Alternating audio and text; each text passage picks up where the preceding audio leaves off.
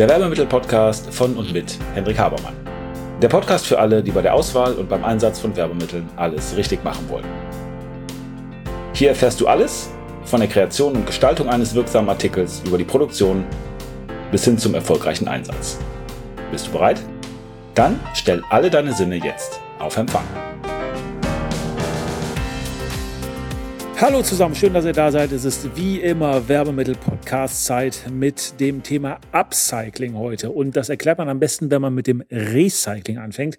Und Recycling kennt ihr, da geht es darum, dass man Dinge wiederverwertet. Und beim Upcycling ist es so, dass man auch etwas Altes, Gebrauchtes nimmt oder das, was man vielleicht als nutzlos bezeichnen würde, wobei das wahrscheinlich aus Nachhaltigkeitsaspekten nicht ganz korrekt formuliert ist, weil alles ja irgendwie einen Nutzen bringen kann. Aber das Besondere beim Upcycling ist, dass man aus dem, was man hat, etwas Besonderes macht, das Ganze also aufwertet. Äh, und das bedeutet im Werbemittelmarkt, dass man ein Werbemittel produziert aus Teilen, die vorher eigentlich irgendwas anderes waren und für die man keine Verwendung mehr hat und schafft daraus ein neues Produkt und macht das Ganze besser, und kann die Kunden mehr begeistern und macht vielleicht eine, äh, eine Sache daraus, die nicht als Werbemittel wahrgenommen wird, sondern die jeder haben möchte.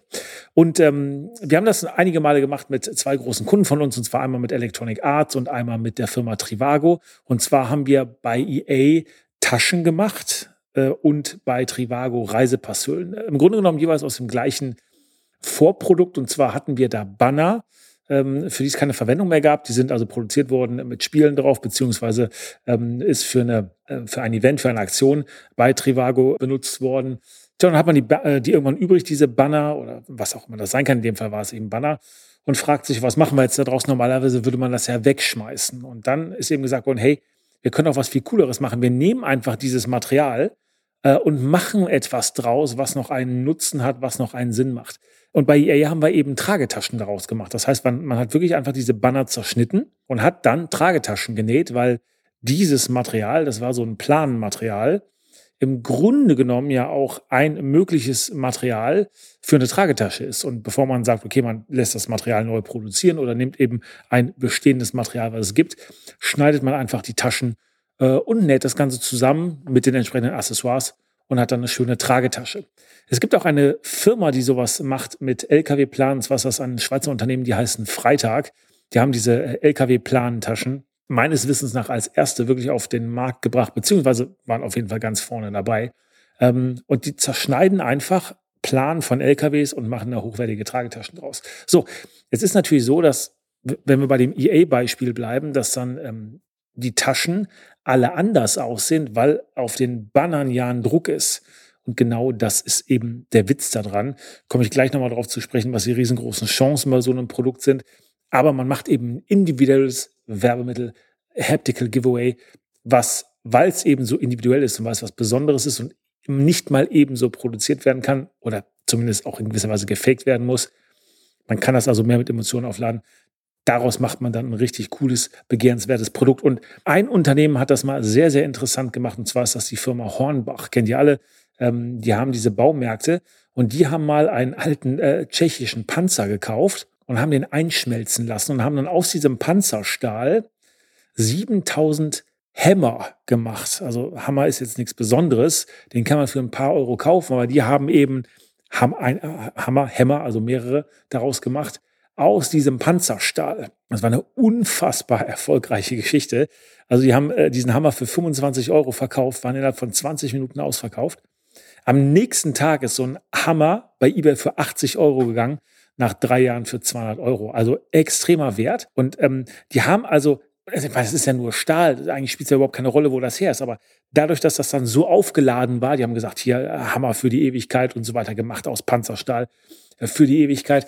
Äh, das hat gerade die Zielgruppe der Leute, die in den Baumarkt gehen, so getriggert, dass die war auch noch schön verpackt und die waren nummeriert, also ähm, war eine limitierte Auflage, wertige Verpackungen. Da gab es noch ein paar Illustrationen bei, die Geschichte, ähm, wie das Ding entstanden ist, wie es produziert ist, eine Pflegeanleitung und so weiter. Also auch das drumherum hat natürlich gestimmt, aber wirkliche Männer, bisschen martialisch, die ähm, Gartenarbeit als Projekt sehen, die wollten unbedingt so einen Hammer haben. Und ist genau der gleiche Effekt. Normalerweise würde man ja sagen, okay, wir haben jetzt einen alten Panzer, was machen wir mit dem Ding? Okay, wir, wir gießen es vielleicht ein naja, und dann, dann fließt das in irgendein Produkt ein, spielt ja überhaupt keine Rolle, ist dann halt einfach ein irgendein entsprechender Stahl oder so.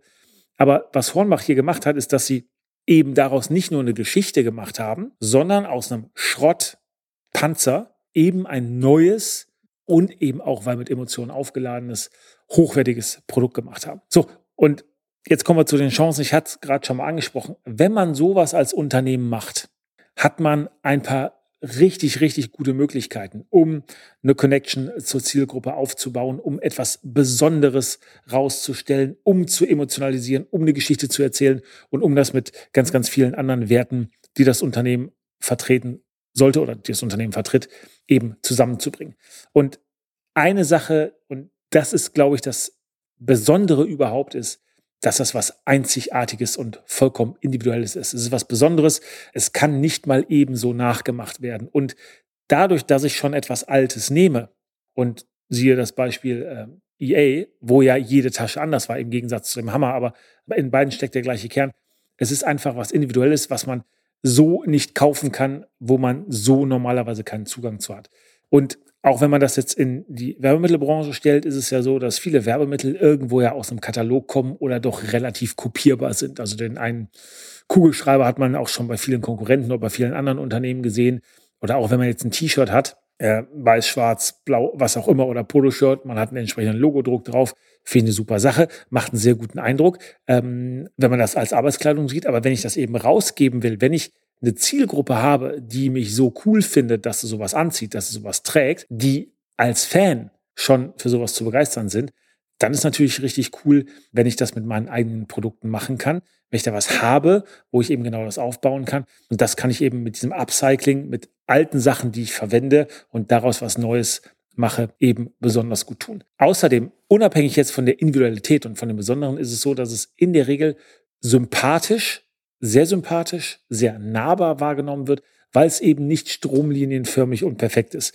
Gerade das eine Beispiel, also bei dem Hammer ist es wieder ein bisschen anders, ähm, weil der überall gleich ist. Aber wenn wir nochmal auf, Hammer war auch in der Geschichte besonders aufgeladen, wenn wir nochmal auf das, ähm, auf die Tasche aus den EA-Bannern gehen, es war so, dass jede irgendwie alt und abgerockt war, weil es ja eben alte Banner waren. Die waren jetzt nicht ähm, sauber alle, die hatten irgendwie ein paar Kratzspuren, die waren teilweise schon ein bisschen geriffen. Das ist ja auch alles einfach so geschnitten worden von uns, dass wir aus den Bannern, die wir zur Verfügung hatten, möglichst viele Taschen produzieren konnten.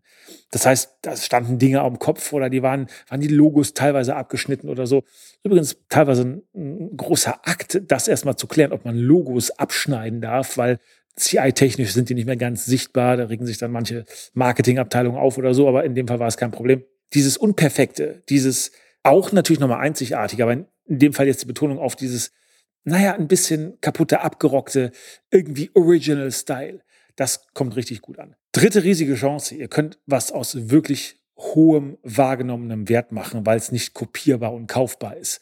Also wahrgenommener Wert deswegen, weil ein Hammer aus Panzerstahl der ist jetzt nicht unbedingt besser als ein Hammer aus einem anderen Stahl, der ja technisch vielleicht genau die gleiche Härte hat oder aus genau dem gleichen technischen Stahl ist, aber der war eben kein Panzer, ja, und äh, deswegen wirkt es eben ein bisschen anders.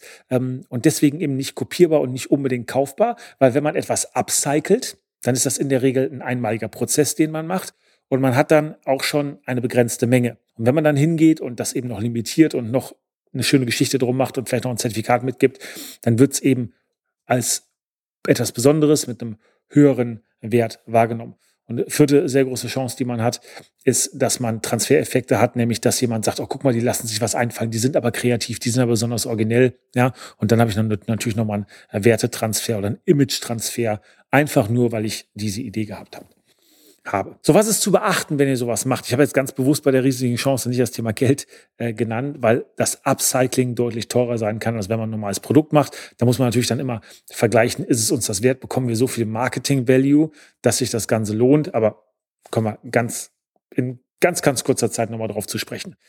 Wenn ihr aber so eine Idee umsetzen wollt, worauf solltet ihr auf jeden Fall achten? Punkt Nummer eins, was kann weg? Also, was ist das Produkt, wir sprechen ja über haptische Werbemittel, mit denen wir arbeiten, wir sind in einer multisensualen Kommunikation, was ganz konkret kann irgendwie abgecycelt werden? Also was können wir neu verarbeiten, was brauchen wir nicht mehr, was wollen wir wegschmeißen, was hat vielleicht ein altes Logo, ähm, was wir so nicht mehr verwenden können, was wir aber noch irgendwo einarbeiten können. Vielleicht macht man ja auch aus verschiedenen Sachen so eine Collage äh, im, im Retro-Style oder so. Also ganz konkret, was habt ihr an Sachen, die weg können? Und jetzt ist noch nicht der Zeitpunkt ganz am Anfang, wenn man an so ein Projekt rangeht, zu überlegen, was machen wir genau und wie fließt das Ganze ein. Mit wie fließt das Ganze ein, meine ich das ja ein altes Produkt, was ihr habt sei es jetzt ein Banner oder sei es alte Werbemittel, ähm, die können ja zu einem sehr hohen Anteil reinfließen oder die können nur einen kleinen Anteil ausmachen, dass ihr einfach nur irgendwie eine Bordüre mit irgendwas Altem habt oder was auch immer, dass ihr äh, einfach nur irgendwelche Fäden aus, aus irgendwelchen alten Textilien irgendwas Neues einnäht und sagt, wir haben im Grunde genommen kein, äh, kein, kein, kein Bestandteil, der, der mehr als ein Prozent äh, von alt ausmacht. Ist aber egal. Aber stellt euch erstmal die Frage, was soll eigentlich abgecycelt werden? Was sind ganz konkret die Produkte, die das betreffen könnte? Zweite Frage, die ihr euch auf jeden Fall stellen solltet, ist die nach Timelines und Budget. Und das vorher klären, auf der einen Seite, wie viel Zeit haben wir? Wie viel Zeit bekommen wir? Und ganz wichtig hier, die Kreativität ist ja ganz entscheidend aus dem, was ihr macht. Das ist nicht so, dass ihr sagt, okay, hier, wir schlagen Katalog Werbemittel auf und genau das Produkt wollen wir jetzt haben und wir wissen, muss irgendwie aus dem Regal genommen und bedruckt oder graviert werden oder was auch immer. Nein, hier muss eine Produktionsplanung gemacht werden. Und logisch muss ich erstmal wissen, welches Produkt ich überhaupt umsetzen soll. Das heißt, ihr braucht auf jeden Fall Zeit für eine Kreativität. Ihr werdet auf jeden Fall Zeit für interne Absprachen brauchen. Es gibt ganz viele Leute, die noch mit reinreden äh, möchten. Und das sind nicht nur die externen, das sind doch die internen. Wenn ihr im Marketing eine gute Idee habt, der Einkauf muss mitspielen. Teilweise ist die Frage, wie verbuchen wir das überhaupt, wenn wir jetzt Ware an externen Lieferanten geben? Ähm, dann wir haben es vorhin schon angesprochen, ähm, CI-technisch, vielleicht muss der Geschäftsführer sein Okay geben und sagen, ja, es ist in Ordnung, wenn unser Logo zerschnitten wird oder wenn ein altes Logo äh, benutzt wird oder wenn das irgendwo anders einfließt. Ähm, manchmal sind einfach nur die CI-Vorgaben ein riesengroßes Problem. Ähm, also das sind technische Sachen, das sind juristische Sachen, die eine Rolle spielen. Das sind produktionstechnische Sachen, weil ja auch vielleicht ein Material erstmal irgendwo hingebracht werden muss, damit es überhaupt verarbeitet werden kann. Ähm, das unbedingt zu beachten. Und es wird höchstwahrscheinlich ganz, ganz viele Musterschleifen geben. Es ist ja auch nicht so, dass man, also mit Musterschleifen meinen wir, dass man immer wieder Muster machen muss, um das Produkt dann letztendlich so zu entwickeln und reif gemacht zu haben, dass man sagt, so finden wir es gut, so können wir damit arbeiten. Auch hier ist ja so, dass ihr im Grunde genommen eigenes Produkt kreiert. Das heißt, Ihr wisst gar nicht, wie sieht das aus. Ihr könnt nicht mal eben Muster anfordern, wie das bei, bei Hunderttausenden von anderen haptischen äh, Werbemitteln der Fall ist. Äh, oder wie es auch bei Textilien der Fall ist. Wenn ihr sagt, ihr wollt eine spezielle Softgelljacke machen, dann lasst ihr euch die kommen, guckt die an und ähm, probiert die an, holt euch einen Größenschnitt oder so. Und dann, dann wisst ihr ganz genau, was zu tun ist. Das ist ja hier eben äh, ein bisschen schwieriger. Das heißt, ihr werdet nicht ohne Musterschleifen ähm, auskommen. Äh, und je nachdem, wo produziert wird, zu welcher Zeit das ist. Nur weil es ein Upcycling ist, heißt das ja auch nicht, dass es sinnvoll ist, das hier äh, in Deutschland zum Beispiel produzieren zu lassen. Ähm, kann es sein, dass ein, Muster zwei bis drei Wochen dauert. Ja? Und wenn ihr vier Musterschleifen habt, dann sind das zwei Monate. Ähm, und es macht überhaupt keinen Sinn, so ein Projekt übers Knie zu brechen. Also guckt euch an, was sind Timelines, die wir realistisch brauchen, plant vor allen Dingen Kreativität, dann Produktionsprozess inklusive Rohstoff, Verschiffung, nenne ich es mal, ähm, Prüfung, Musterschleifen etc. ein und sprecht über das Budget. Was meine ich damit? Nun, ganz oft ist es so, dass Unternehmen, also ihr vielleicht, der Meinung sind, es macht überhaupt keinen Sinn, einem Lieferanten oder einem, einem Partner, einer, einer Produktionsagentur ähm, zu sagen, was das Ganze kosten darf, weil man dann glaubt, man provoziert irgendwie höhere Preise. Nun, ich halte das Ganze für Quatsch weil wir selbstverständlich wissen, dass wir irgendwo im Markt stehen und dass das Ganze äh, zu rechtfertigen sein muss und dass entsprechende Rückfragen kommen. Ähm, aber hier ist umso wichtiger, ähm, im Grunde genommen zu sagen, pass auf, wir haben eine Grenze bei 5 Euro oder 10 Euro oder 20 Euro oder was auch immer ähm, bei euch dann eine Rolle spielt. Und darüber hinaus werden wir das nicht äh, realisieren, weil es für uns keinen Sinn macht. Weil dann kann man teilweise schon ganz früh im Produktionsprozess sagen, okay, komm, wir lassen es bleiben. Ja, ähm, es macht nämlich überhaupt keinen Sinn und damit ist auch keinem geholfen, wenn einfach Ressourcen da reinfließen. Ja, und man dann irgendwann sagt, ja, das kommt überhaupt nicht in Frage. Vor allen Dingen dann nicht, wenn man sagt, wir wollen was Upcycling-mäßiges machen. Wir haben verschiedene Optionen. Ähm, und die gehen von sehr einfach bis sehr komplex und vielleicht von günstig bis sehr teuer, ja, dann arbeitet man irgendwann auch an Möglichkeiten, von denen man eigentlich vorher, wenn man offen miteinander gesprochen hätte, schon gewusst hätte, dass das gar nicht in Frage kommt. Ja, also auf jeden Fall ähm, vorher sagen, was zumindest eine Grenze ist, über die man nicht gehen darf, ähm, weil ansonsten das Projekt überhaupt nicht umgesetzt werden kann. Und äh, dann, was ihr auch noch machen solltet, äh, nennt ein ganz konkretes Ziel, mit dem ihr das verbinden äh, wollt oder vielleicht irgendwie äh, ein, ein neues Produkt, was ihr habt oder ein besonderer Wert, äh, für den ihr steht ähm, und macht es nicht einfach so. Ähm, also das Briefing an die Agentur sollte lauten, okay, wir haben hier was. Punkt eins hier von dem, was ihr auf jeden Fall beachtet, beachten solltet, das kann weg. So viel darf es kosten. Das haben wir budgetiert oder mehr wollen wir dafür nicht ausgehen. Oder wir haben eben rausgefunden, mehr Marketing-Value hat das wahrscheinlich nicht für uns, auch wenn wir noch gar nicht wissen, was das ist. Das sind realistische Zeitpläne.